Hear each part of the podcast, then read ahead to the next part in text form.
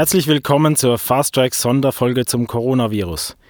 Da es zum Thema Coronavirus ja viele Unklarheiten bzw. widersprüchliche Informationen gibt, möchten wir heute quasi als Trittbrettfahrer auch auf den Corona-Zug aufspringen und haben ein Interview zu diesem aktuellen Thema geführt.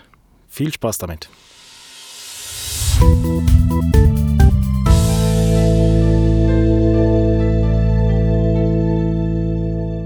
Also ich sitze hier mit Benedikt Wickli zusammen.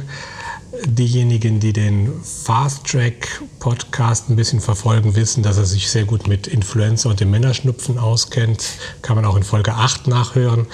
Heute geht es aber aus aktuellem Anlass um das Coronavirus. Benedikt, der Hi. Ausbruch einer Pandemie, mhm. wie wir sie gerade erlebt haben, seit gestern auch offiziell als mhm. Pandemie tituliert, aus infektiologischer Sicht, ist das nicht ein spannendes Ereignis für euch? Ich, ich würde mal sagen, jein. Also spannend ist, ist in der Situation, glaube ich, ein bisschen ein, ein schwieriger oder vielleicht sogar ein bisschen zynischer Begriff. Natürlich ist es, ist es prinzipiell spannend oder wahrscheinlich rückblickend dann spannend, das Ganze anzuschauen. Jetzt im Moment ist es vor allem viel zu tun ähm, vor allem weil wir uns vorbereiten auf ähm, gewisse Dinge, die möglicherweise kommen werden oder vor allem, dass wir uns darauf vorbereiten, dass wir auf die schlimmsten, auf das Worst-Case-Szenario vorbereitet sind. Kommen wir erstmal zum äh, Virus selber. Die genaue Bezeichnung des Virus heißt ja SARS-CoV-2. Mhm. Was ist das für ein Virus beziehungsweise ist es mit einem bekannten Virus vergleichbar? Ähm, also SARS, SARS-CoV-2 steht ja für, für Severe Acute Respiratory Syndrome Coronavirus 2, ist ein bisschen ein komplizierter Name. Ähm, Im Prinzip ist, ist es ein Coronavirus. Die Familie der Coronaviren kennen wir gut. Das ist nichts Neues. Da gibt es einige, die verursachen im Normalfall Erkältungen. Da gibt es noch andere, die haben auch mal schon Epidemien verursacht, wie zum Beispiel MERS oder SARS-1. Das Virus an und für sich kennen wir gut. Und das ist jetzt halt ein, ein neues von dieser Corona-Familie, das es jetzt auf den Menschen geschafft hat.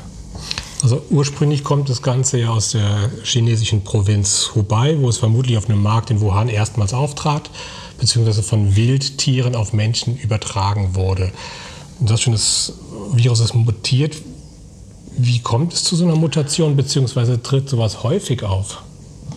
Häufig wahrscheinlich zum Glück nicht, weil diese, diese Coronaviren, die, die existieren unter, unter Tieren, das ist, das ist bekannt, dass, dass es viele verschiedene Tierarten gibt, die solche Coronaviren auf sich tragen. Auch, auch MERS wird ja, hat, ein, hat einen tierischen ähm, Hintergrund mit, mit den Kamelen. Auch SARS-1 hatte, hatte einen Bezug zu, zu Tieren.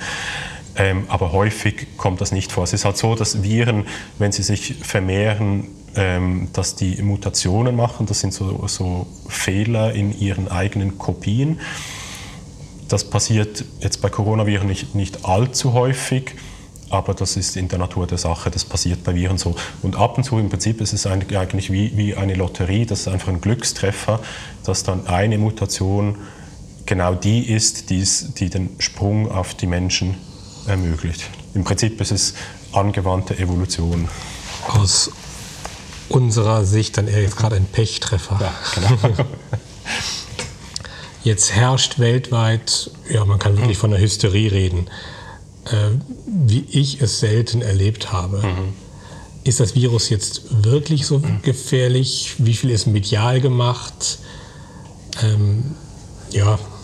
Das ist, ist Moment, im Moment für, für uns in der Schweiz und, und hier in Baden ganz schwierig abzuschätzen ich glaube, was, was klar ist, wir müssen das ernst nehmen, weil es gibt Berichte aus, aus China und jetzt vor allem auch aus Italien, dass das ähm, Virus tatsächlich ein Problem sein kann.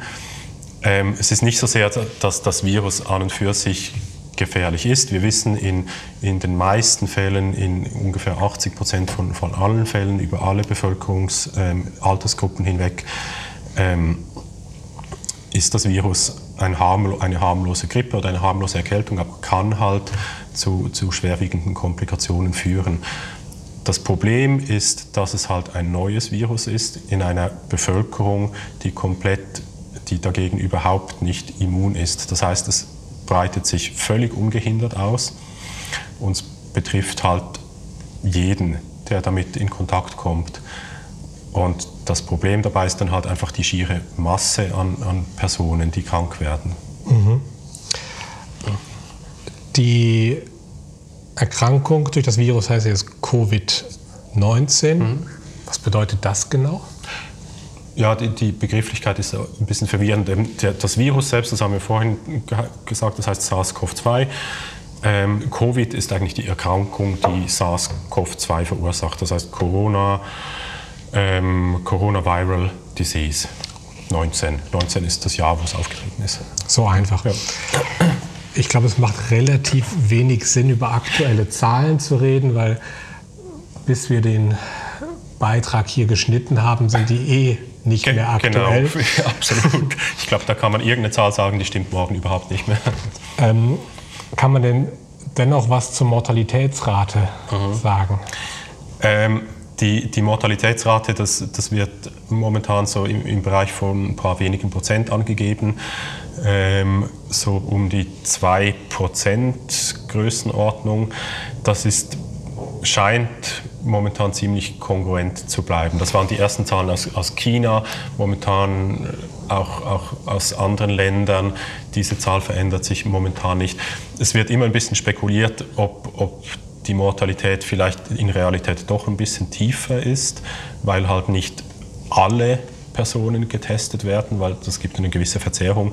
Aber sie scheint doch, doch höher, deutlich höher zu sein, als das bei, bei einer normalen Grippe der Fall ist. Aber also tendenziell, wenn sich an dieser Zahl was verändert, mhm. ist sie eher geringer als höher. Genau. Also wenn, wenn im Prinzip ist es ja immer halt, äh, es ist eigentlich ein, ein, einfacher Dreisatz. Es ist Anzahl verstorbene Patienten durch Anzahl getestete Personen. Je mehr Personen man testet ähm, und, und die Zahl der Verstorbenen gleich bleibt, dann wird der Prozentsatz kleiner. Also wenn, dann wird es eher kleiner, aber die Zahl scheint an und für sich doch relativ stabil zu sein. Welche Symptome haben die Infizierten denn, beziehungsweise mit welchen Komplikationen ist jetzt bei schwerwiegendem Verlauf im Anschluss zu rechnen? Ähm, die Symptome sind eigentlich die von, von, von einem respiratorischen Infekt, wie wir das bei anderen Coronaviren ähm, kennen. Das heißt, das kann so die klassischen Symptome von, von jetzt einem Covid-Patienten sind Husten plus minus Fieber das sind so die Fallkriterien. Wir wissen aber auch aus eigener Erfahrung, und das Thema, was beschrieben worden ist, dass auch andere Atemwegsbeschwerden dazu kommen können. Also auch äh, Schnupfen, ähm, Heiserkeit, also das ganze Zeugs, was wir von einer Erkältung kennen, kann auch Symptom einer, einer ähm, Covid-Erkrankung sein, was halt die ganze Situation extrem schwierig macht weil es ist extrem unspezifisch und äh, wir sind immer noch in der Grippesaison, wir sind in der Erkältungssaison. Das heißt, anhand von den Beschwerden allein können wir das nicht differenzieren. Das heißt, wenn jetzt die Grippesaison langsam nachlässt, fällt uns aber es etwas leichter, es zu diagnostizieren oder können wir damit rechnen, dass das Coronavirus sich auch der Jahreszeit anpasst und bei das wärmeren Temperaturen ja, also was wir, was wir hoffen können, ist jetzt, wo die Grippe vorbeigeht, dass weniger Patienten mit, mit respiratorischen Symptomen ähm, vorhanden sind. Das heißt aber schlicht und einfach, dass, dass umso höher ist die Wahrscheinlichkeit, dass ein Patient mit solchen Symptomen dann eine Coronavirus-Erkrankung hat. Das mit den Jahreszeiten ist momentan nicht zu beantworten. Es gibt, ähm, es gibt diese Saisonalität bei Erkältungskrankheiten, bei, bei Influenza. Ähm, allerdings sind das, sind das Viren, die, die schon seit Jahrzehnten in der Bevölkerung zirkulieren, wo es eine gewisse Immunität vorhanden ist. Wie das bei einer Erkrankung verläuft, wo überhaupt keine Immunität vorhanden ist, ist reine Spekulation. Und nochmal auf die Komplikationen zurück. Mhm. Überall werden jetzt gerade die Intensivbetten mhm. hochgefahren. Mhm. Was ist da so das Schlimmste, was uns erwartet? Ähm, was Komplikationen von, von, von einer Covid-Erkrankung sind halt ähm, schwere Atemwegserkrankungen, das heißt schwere virale Pneumonien bis hin zum ARDS mit, mit allem, was dazugehört, mit Multiorganversagen, ähm, Schock, das sind, das sind die Verläufe. Das kennen wir auch von, von der Grippe, diese Verläufe, die gibt es, aber offenbar sind die bei, bei ähm, Covid-19 doch häufiger, als das bei der Grippe vorkommt. Und so leicht schon ähm, angeschnitten, welche Bevölkerungsschichten machen uns die meisten Sorgen? Ähm, Im Prinzip ist es vor allem, je älter, desto gefährdeter. Ähm, so, so, richtig relevant wird es bei Personen über 65. Da steigt die, die Komplikationsrate massiv an ähm, und Patienten mit, mit ähm, chronischen Erkrankungen, das heißt Patienten mit chronischen Lungenerkrankungen, ähm, immunsupprimierte Patienten, kardiovaskuläre Grunderkrankungen, so diese Gruppe von Personen, die sind besonders gefährdet. Je jünger, desto harmloser verläuft das Ganze im Normalfall. Es gibt immer wieder Fälle von, es wird auch in den Medien immer wieder gezeigt, Fälle von jungen Personen, die schwer erkranken. Gibt es schon, aber das ist nicht, die, das, ist nicht das, was uns beunruhigt. Und Kinder sind eigentlich gar Kinder nicht. Kinder sind offenbar von dem, was wir wissen, und das sind doch immerhin äh, große Fallzahlen, scheinen, ähm, scheinen wenig Symptome zu haben, bis gar keine Symptome und scheinen offenbar zum Glück kaum ein Problem zu haben mit der Erkrankung. Wir haben jetzt schon ähm, angedeutet, wie der Virus übertragen wird. Das ist eine respiratorische mhm. Geschichte, also eine, eine Tröpfcheninfektion. Ähm, wie, was müssen wir an Schutzmaßnahmen durchführen? Was ist wirklich sinnvoll? Auch da kursieren ja die wildesten mhm. Gerüchte, vor allem in den Social Media. Ja, genau, genau.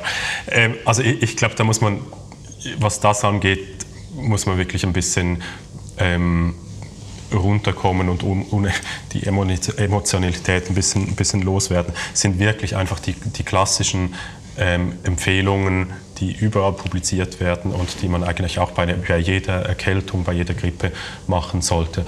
Hände waschen, Hände desinfizieren bringt bringt wahnsinnig viel, weil die Übertragung ist eine Tröpfchenschmierinfektion. Das heißt, Sachen, wenn, wenn man es in der Nase hat und sich dann in die Hände niest oder, oder schnell mal schneuzt oder so, und dann jemandem die Hand gibt, das ist so der klassische Übertragungsweg. Oder halt direkt durch Tröpfchen, wenn man jemanden anniest.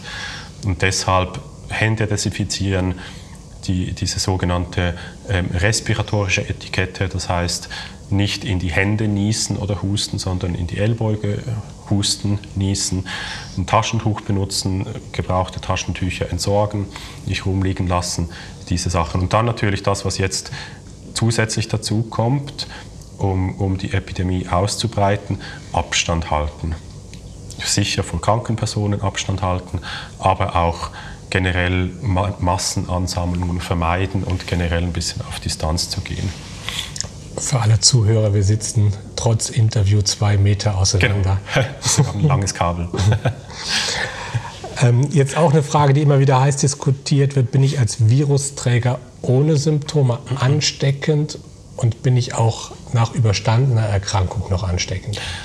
Ähm, die, erste Frage, äh, ja, ist man, so, so viel wie was von, von dem, was wir momentan wissen, gibt es Übertragungen schon bevor, bevor man symptomatisch ist. Ähm, die meisten, oder eigentlich in allen Fällen werden die Personen dann selbst krank. Also es gibt nicht Leute, die, die, die nie Beschwerden haben und, und andere Leute anstecken.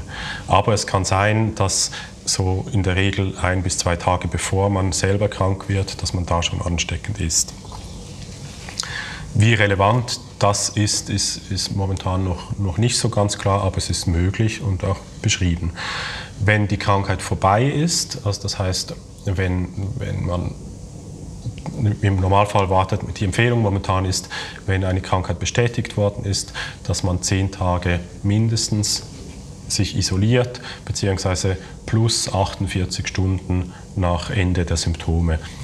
Nach diesem Zeitraum kann man eigentlich davon ausgehen, dass Viren nicht mehr ausgeschieden wird. Das heißt, sobald die Symptome weg sind, diese 48 Stunden und dieser relativ lange Sicherheitsabstand von 10 Tagen, dann kann man schon sagen, dann ist man nicht mehr ansteckend.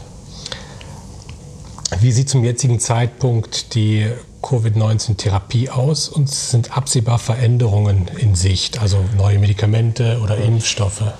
Ja, im, im Moment eigentlich eine, eine wirklich etablierte Therapie gibt es nicht. Die Therapie ist rein, rein supportiv, das heißt unterstützend, ähm, gibt Medikamente zur Beschwerdelinderung oder halt dann unterstützende Medikamente, wenn das sein muss, wie, wie Kreislaufunterstützung, Atemunterstützung, solche Sachen.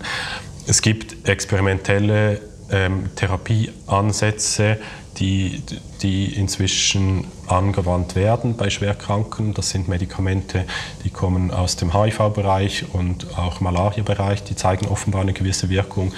Es gibt auch ein antivirales Medikament, das wurde im Zusammenhang mit Ebola entdeckt, das auch bei schwerkranken Patienten angewandt wird. Das sind allerdings das sind noch keine etablierten Therapien. Wir gehen davon aus, es werden Medikamente kommen. Es wird momentan sehr intensiv geforscht, es werden auch Impfstoffe kommen. Die Frage ist halt eher, wann. Das wird wahrscheinlich schon noch ähm, ähm, Wochen bis Monate gehen, bis das, bis das marktreif ist. Was muss denn geschehen, dass wir diese Welle stoppen können? Ähm, ja, stopp, stoppen ist ein, ein schwieriger Begriff. Ähm, wir sind momentan in einer Pandemie, das heißt, ganz aufhalten lässt sich das mit großer Wahrscheinlichkeit nicht, sondern das wird ablaufen und wird zum Erliegen kommen, wenn ein bestimmter Prozentteil, Prozentsatz der Bevölkerung immun dagegen ist. Das heißt, entweder haben sie es selber durchgemacht oder sie sind geimpft. Das ist eigentlich der, der Zeitpunkt, wo es dann von selbst verschwindet. Ähm, das, was wir im Moment machen können durch die ganzen Maßnahmen mit, mit diesem Social Distancing und Hygienemaßnahmen und Isolieren etc., das verschafft uns einfach Zeit. Das heißt, es verzögert den ganzen Ablauf der Epidemie. Und der Sinn dahinter ist, dass wir erstens mehr Zeit haben, ähm, Medikamente zu entwickeln und dass nicht alle Personen, die krank sind, gleichzeitig kommen und unser Gesundheitssystem überlasten. Müssen wir denn jetzt jedes Jahr mit einer Corona-Welle rechnen, vergleichbar mit der Influenza-Welle? Oder ist das noch gar nicht absehbar? Keine Ahnung. Nein, ich, ich glaube, das ist, ist, momentan nicht, nicht absehbar, ob das etwas ist, was dann wieder verschwindet, komplett verschwindet, nie mehr auftaucht oder ob es etwas ist, was halt weiterhin zirkulieren wird die Möglichkeit besteht sicher, dass das in irgendeiner Form weiterhin zirkulieren wird. So. Dann kommen wir langsam schon zum Ende. Mhm. Die Lage wechselt zurzeit ja sehr schnell. Mhm. Kannst du trotzdem so einen kleinen Ausblick wagen, was uns in den nächsten Tagen und Wochen erwartet? Ja, heikel. Also ich, ich glaube, irgendeine eine wirklich gute Prognose zu machen momentan ist schwierig, weil es ändert sich wirklich sehr, sehr schnell. Ich, ich glaube, ähm, wir sollten uns ähm, darauf gefasst machen, dass mehr Patienten kommen, mehr schwere Patienten, äh, schwerkranke Patienten kommen, mehr hospitalisationsbedürftige Patienten kommen, die uns beschäftigen werden. In welchem Ausmaß und wie viele das sind, ist schwierig abzuschätzen, aber ich glaube, in der aktuellen Situation ist es sicher ratsam, die, das ernst zu nehmen und sich lieber gut und adäquat vorzubereiten auf, auf einen großen Ansturm. Wenn es dann nicht kommt, umso besser. Dann war es halt für nichts, aber zumindest wären wir bereit gewesen. Prima, Benedikt. Vielen Dank für die Hintergrundinformationen. Wir hoffen, dass wir einige Fragen klären sehr, sehr. Gerne. Danke dir.